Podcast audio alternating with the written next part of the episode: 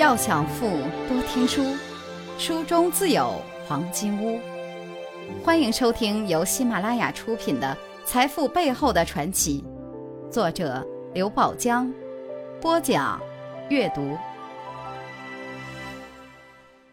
第五十九课，他们都曾经信过。第二节，多赚一美元并不重要。一九九九年。奥康公司与一位日本客商签订了一份订单。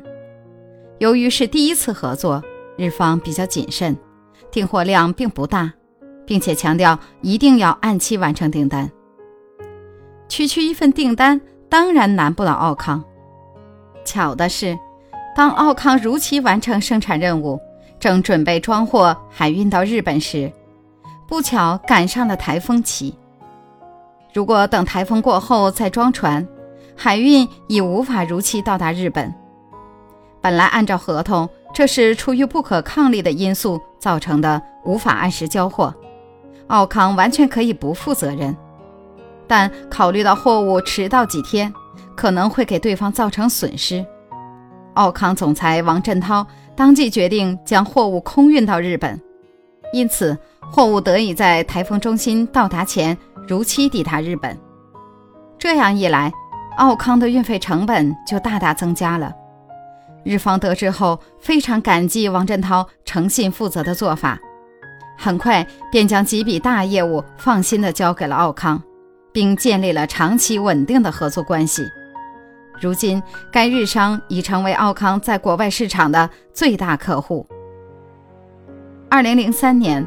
奥康又接下来一个意大利客商的订单，在合同上双方谈好了产品单价为二十三美元，但在产品生产过程中，相关人员发现生产部门在核算成本时将皮料的价格算得过低，若按实际成本计算，出口价格每双鞋至少要增加一美元。当相关负责人把这个情况汇报给王振涛时，王振涛表示。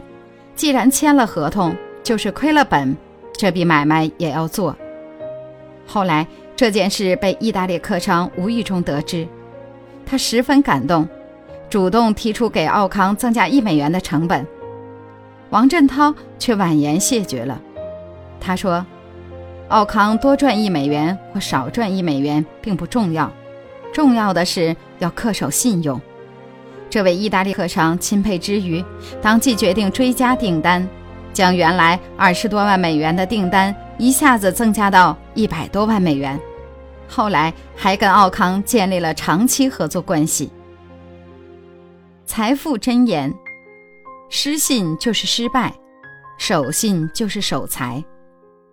守信万里还嫌近，无信一寸不难行。